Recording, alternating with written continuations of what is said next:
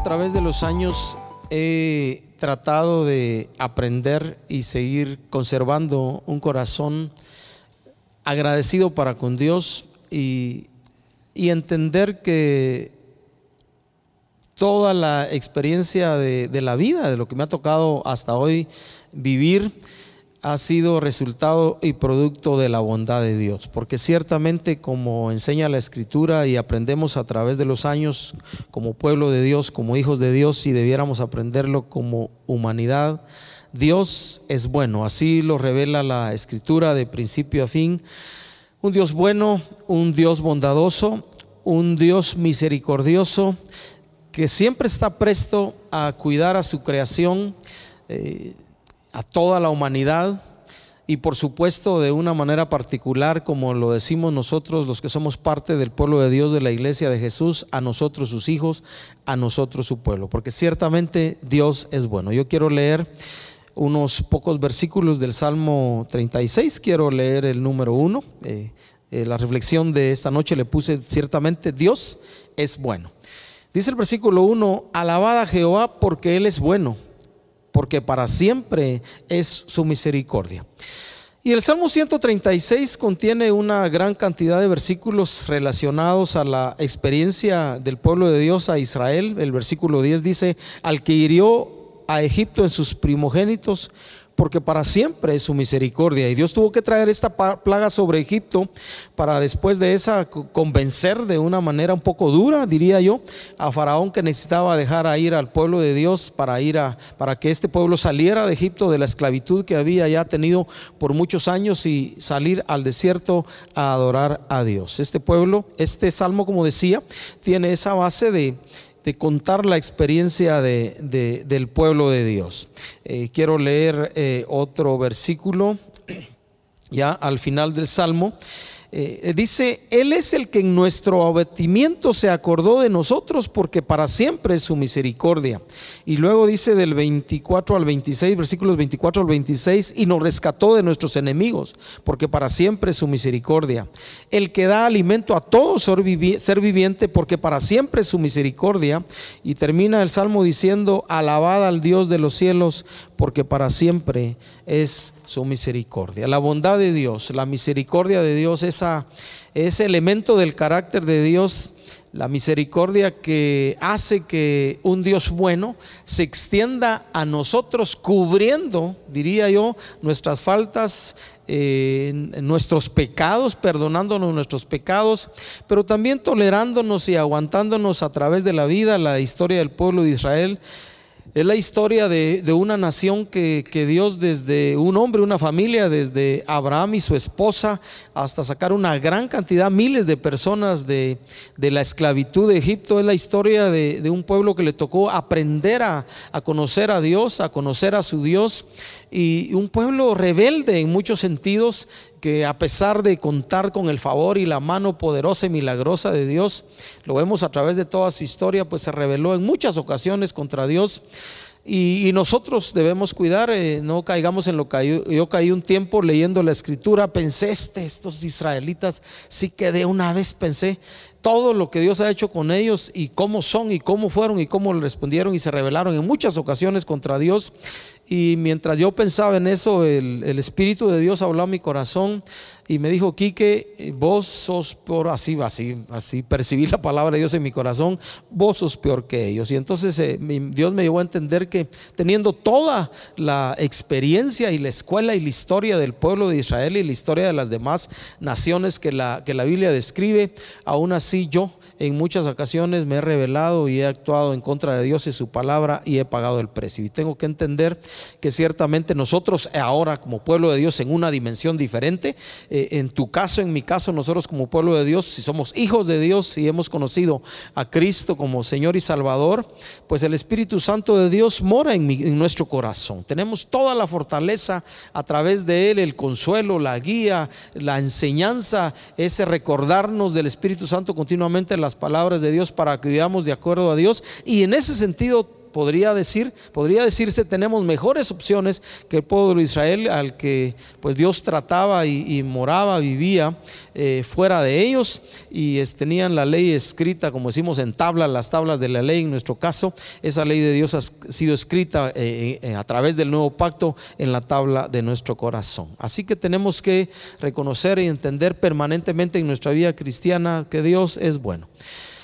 Y quisiera mencionar eh, algunas experiencias de mi vida que, que me han servido a través de los años para afirmar esa verdad de Dios en mi corazón y hasta la fecha, después de muchos años ya de conocerle, 42, 43 años, eh, seguir reconociendo que Dios es bueno, y seguirá siendo bueno mientras dure nuestro caminar terrenal. La primera cosa que quisiera mencionar eh, ocurrió en el año de 1975, eh, no recuerdo exactamente el mes ni el día.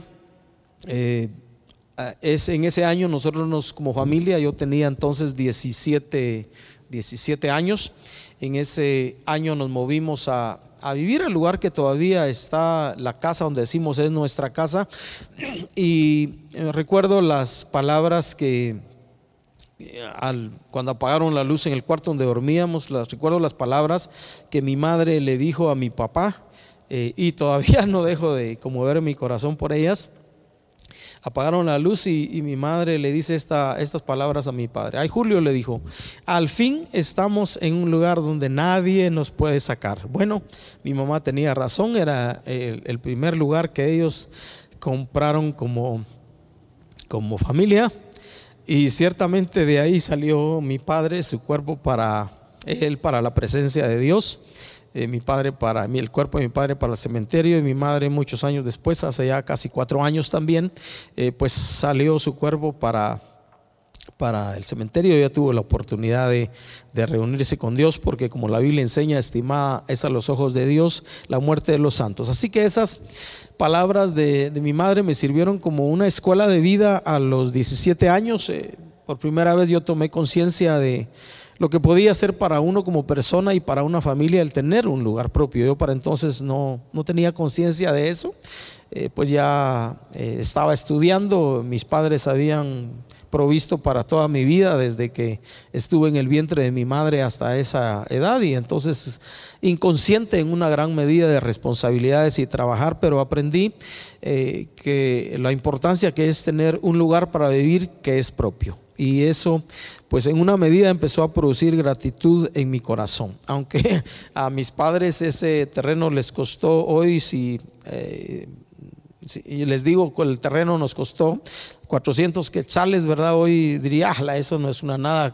Eh, cualquiera se lo regala a uno o uno, bueno, tal vez no tanto así, ¿verdad? Uno se lo regala a cualquiera o lo dona, pero a ellos les costó juntar ese dinero, así que con apreciamos y estimamos la bondad de Dios. De, yo tomé conciencia a los 17 años hasta hoy, ¿verdad? Hoy mucho más eh, ese lugar donde estamos, ¿verdad? Una herencia que mis padres le dejaron a, a mis hermanas. Eh, construyeron una, una, casa donde vivíamos. Eh, el terremoto de 1976 rajó la casa. Todavía está esa, los que conocen el lugar donde vivo, es el, exterior de la casa. Ahí está rajada la casa. Ahí estamos todavía, ¿verdad? Pero nunca se me va a olvidar eso, porque ciertamente, eh, aunque a ellos les costó juntar el dinero y, hoy a través de los años, mi familia, yo puedo decir, Dios es bueno, ha sido bueno y seguirá siendo bueno, ¿verdad? Es, ese esas palabras de mi madre, ese terremoto de 1976 que pues sacudió un poco mi vida, pero no tanto, insensible como no tienen idea para ese tiempo. Y aunque sí me dio un poco de temor, traté de no mostrarlo externamente. Y aunque empecé a aprender que Dios era bueno, pues todavía continué con algunas luchas en mi corazón. El verdadero eh, terremoto a mi vida llegó en 1979, los siguientes años ya un poco más consciente de la vida, particularmente de los 13 a, los 21 años, lo he dicho en otras ocasiones, de que también tiene que ver con la segunda experiencia que voy a contar que me ha servido para atesorar en mi corazón esa verdad de Dios y su palabra que Él es bueno de los 13 a los 21 años, la mayoría de las noches cuando meditaba eh, ya en, mi, en la oscuridad de mi cuarto, del cuarto donde dormíamos, y pensaba, eh, las preguntas que subían a mi mente, a mi corazón, era, ¿quién soy? ¿Para qué estoy aquí en la tierra? ¿Qué propósito, qué sentido tiene la vida? Y obviamente yo mismo me daba algunas respuestas. Bueno, decía en aquel tiempo cuando estaba estudiando, si estoy estudiando por alguna razón estaba, estoy estudiando, aunque no la sabía. Cuando yo empecé a trabajar a los 18 años, gracias a Dios, dos o tres meses después de graduarme, cuatro meses y mucho, eh, me ubiqué en una empresa a través de un amigo me contactó allá, empecé a trabajar y decía, bueno, por alguna razón estoy trabajando y ciertamente recibía el dinero, lo usaba para mi vida, un poco ayudar en la casa, pero el verdadero terremoto llegó a mi corazón en esos años y para el 79 ya la crisis se había hecho mayor en mi corazón.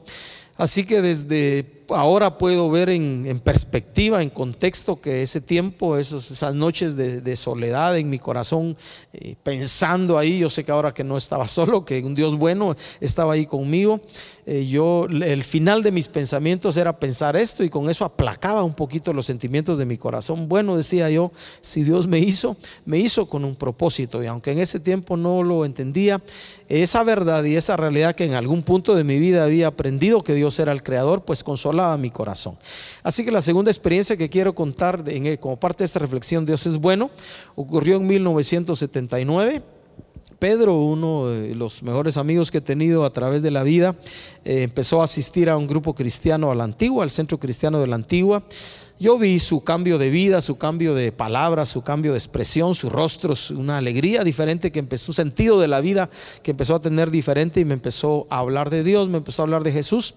Eh, yo por meses rechacé las, sus invitaciones para asistir al grupo, pero obviamente ya Dios estaba tratando conmigo, así que en abril de 1979, entre abril y mayo del 79, yo tuve la oportunidad de asistir a la primera reunión de un grupo cristiano allá en la Sexta Avenida y Sexta Calle de la antigua Guatemala.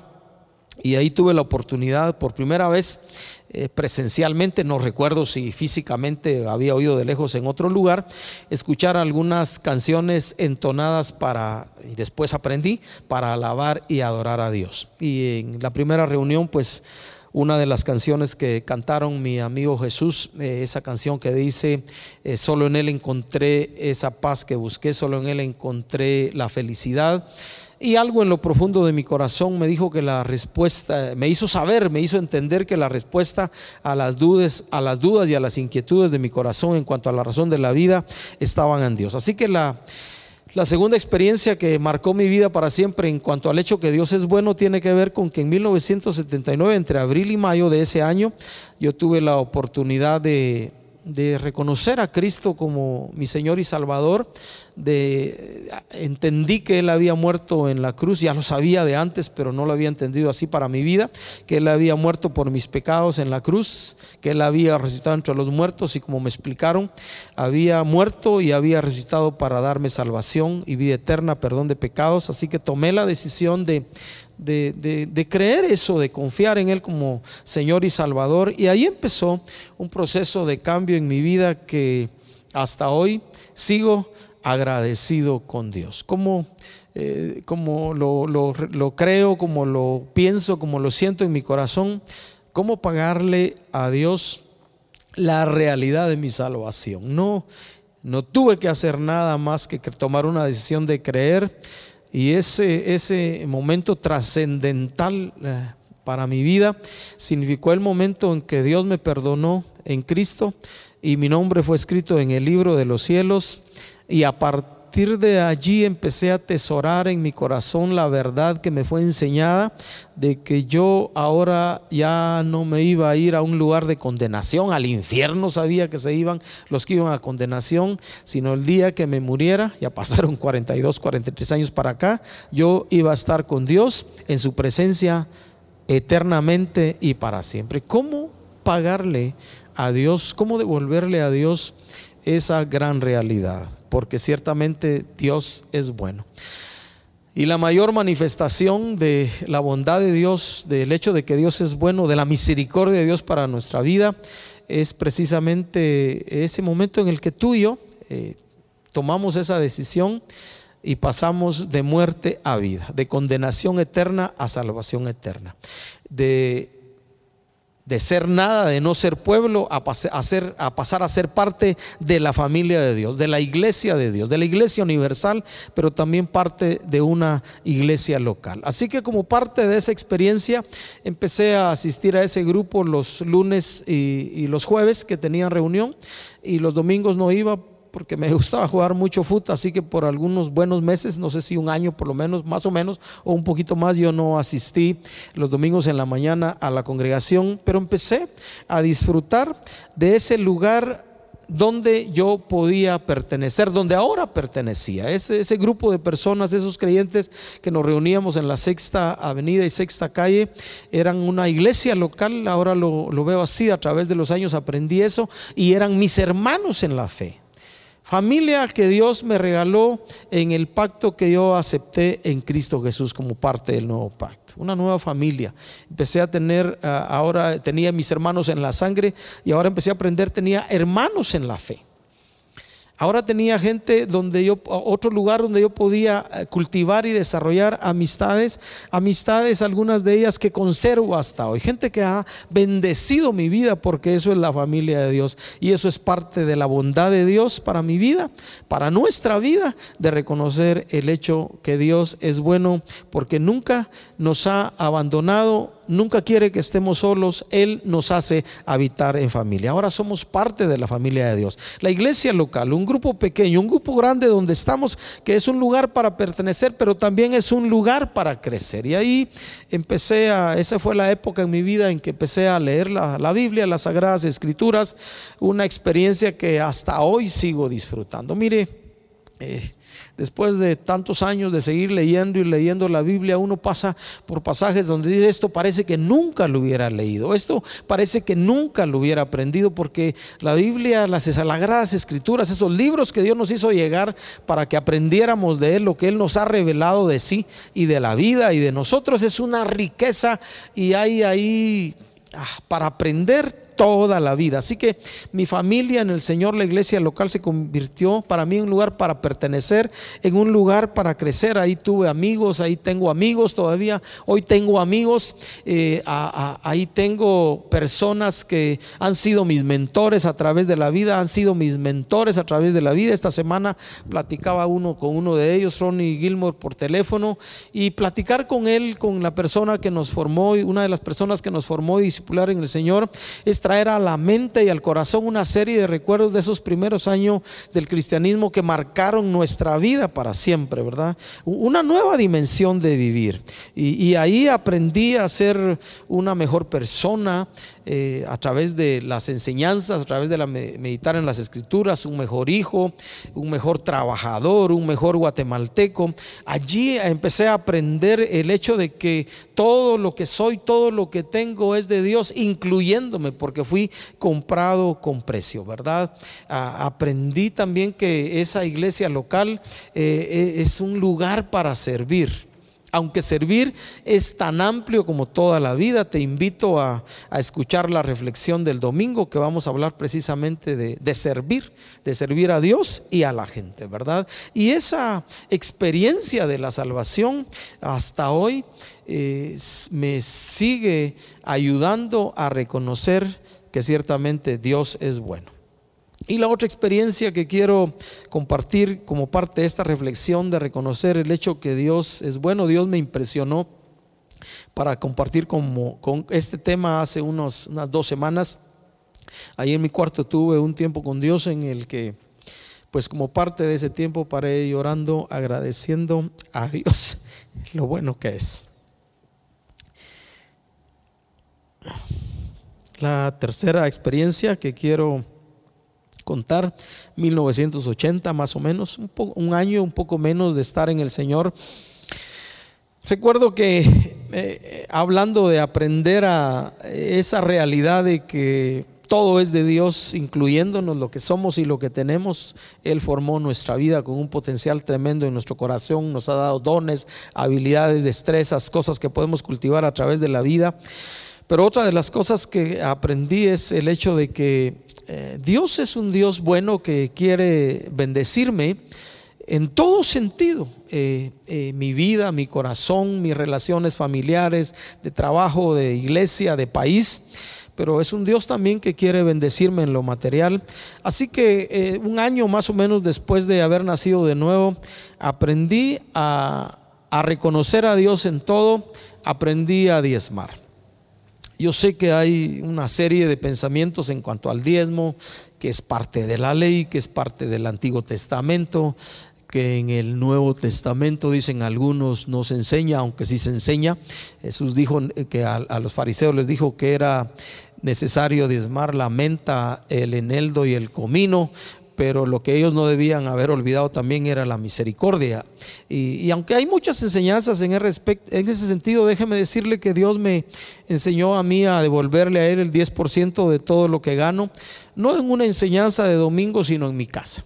Eh, estaba leyendo para entonces un libro que se llama Oye Dios y me recuerdo que la, experiencia que tuvo ese, ese, hombre que escribió el libro eh, fue, Dios lo llevó a Malaquías, a ese pasaje de Malaquías 3, donde Dios anima a su pueblo Israel a volverse a Él y, el pueblo de Israel describe el libro Malaquías, le dice en qué hemos de volvernos a ti.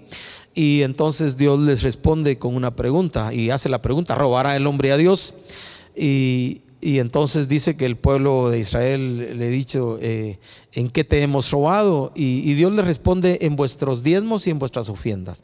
Y luego los desafía, traigan todos los diezmos al alfolí, haya alimento en mi casa, derramaré sobre ustedes bendición hasta que sobreabunde. Les ofrece cuidar sus cosechas, les ofrece cuidar sus ganados, les ofrece abrir las ventanas de los cielos y derramar sobre ellos bendición hasta que sobreabunde. Pero la experiencia que yo tuve fue el hecho de que yo me jacté por un tiempo en mi vida eh, lo, digo así porque me jacté o, yo me ufanaba de que yo no robaba, aunque ciertamente ya conociendo a Dios tuve que reconocer que sí, en muchos lugares robé lapiceros, en la empresa donde trabajé antes de conocer a Jesús yo robé tiempo extra, hice tiempo extra además, pude haber trabajado ocho horas normales, eh, lo confieso, lo quiero decir con vergüenza, ¿verdad? No me alegra poder decirlo, pero fue una verdad en mi vida, trabajaba las ocho horas normales, pero trabajaba lento, ¿verdad? Así que después me quedaba hasta las cinco, hasta las seis, porque eso me significaba ganar una o dos horas extras diarias más y eso me significaba un poco más de salario, así que aunque yo creía que no era ladrón, sí era ladrón de muchas maneras. Eh, ya Dios me perdonó de eso. Así que eh, cuando yo leí ese pasaje, pues yo supe que Dios estaba hablando a mi corazón. Tuve una experiencia con Dios allá en mi casa, en un día de trabajo. A propósito, pedí permiso en la empresa que me dieron para ir a la casa. Yo sabía que tenía algo que hacer, solo que no sabía que tenía que ir a hacer a la casa.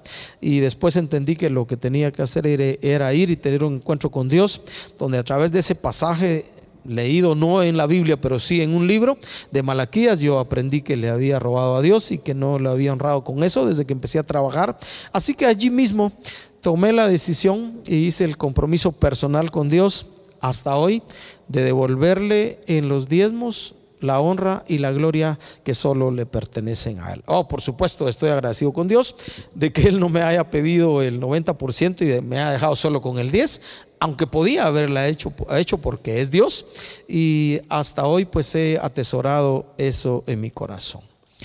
Aprendí que todo lo que tengo, que todo lo que soy, es de Dios incluyéndome. Y he aprendido a través de los años que el único dueño y propietario de todo, incluyéndome de toda la vida del universo mismo, es Dios porque Él es el creador de todo y que los seres humanos, y yo en mi caso únicamente soy administrador, mayordomo de todo aquello que Dios pone en mi mano.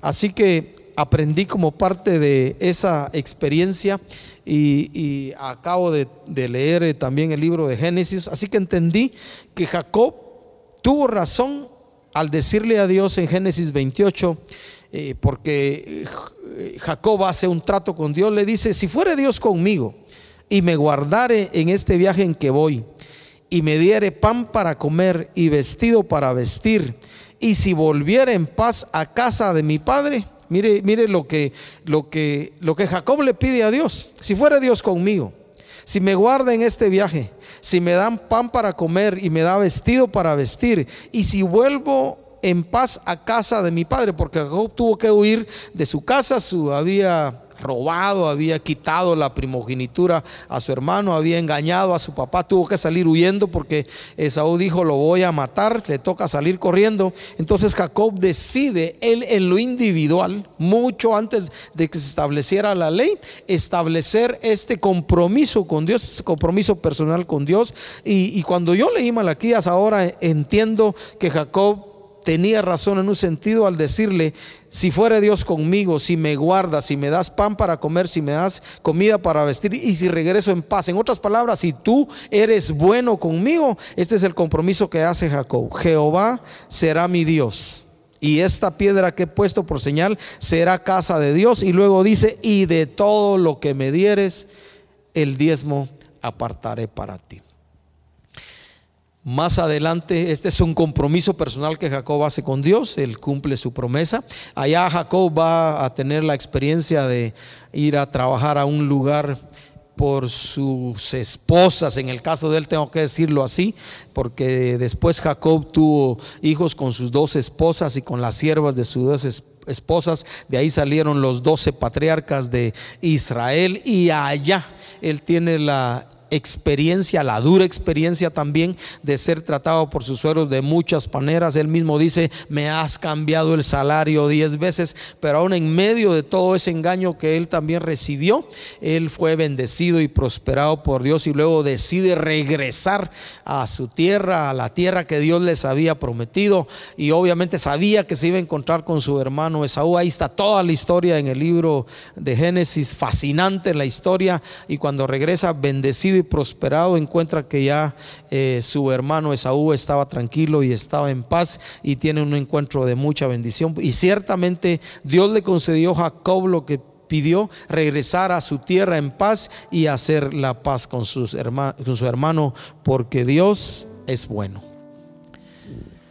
Dios es bueno, amados hermanos, y debemos reconocerlo en todo tiempo. Yo quiero animarte, por supuesto me anima a mí mismo también esta reflexión, a reconocer a un Dios bueno y a vivir agradecido con Él. Termino eh, con estas palabras.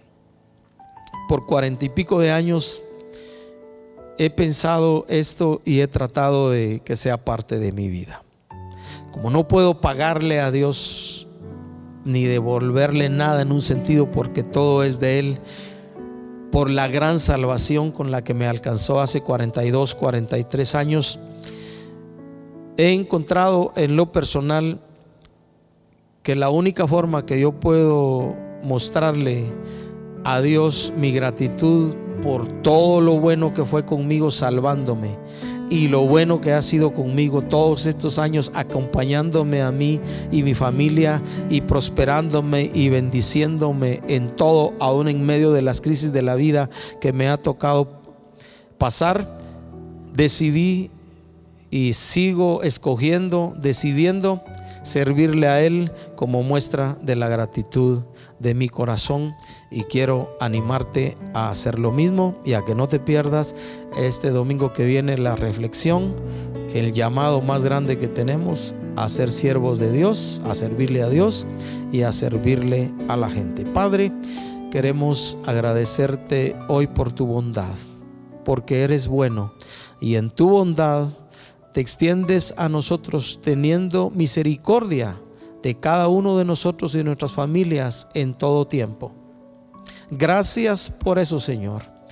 Ayúdame y ayúdanos a cultivar y a mantener un corazón agradecido para contigo cada momento y cada día de la vida, porque ciertamente tú eres bueno. Te bendecimos y te alabamos, te adoramos con todo nuestro corazón en el nombre de Jesús.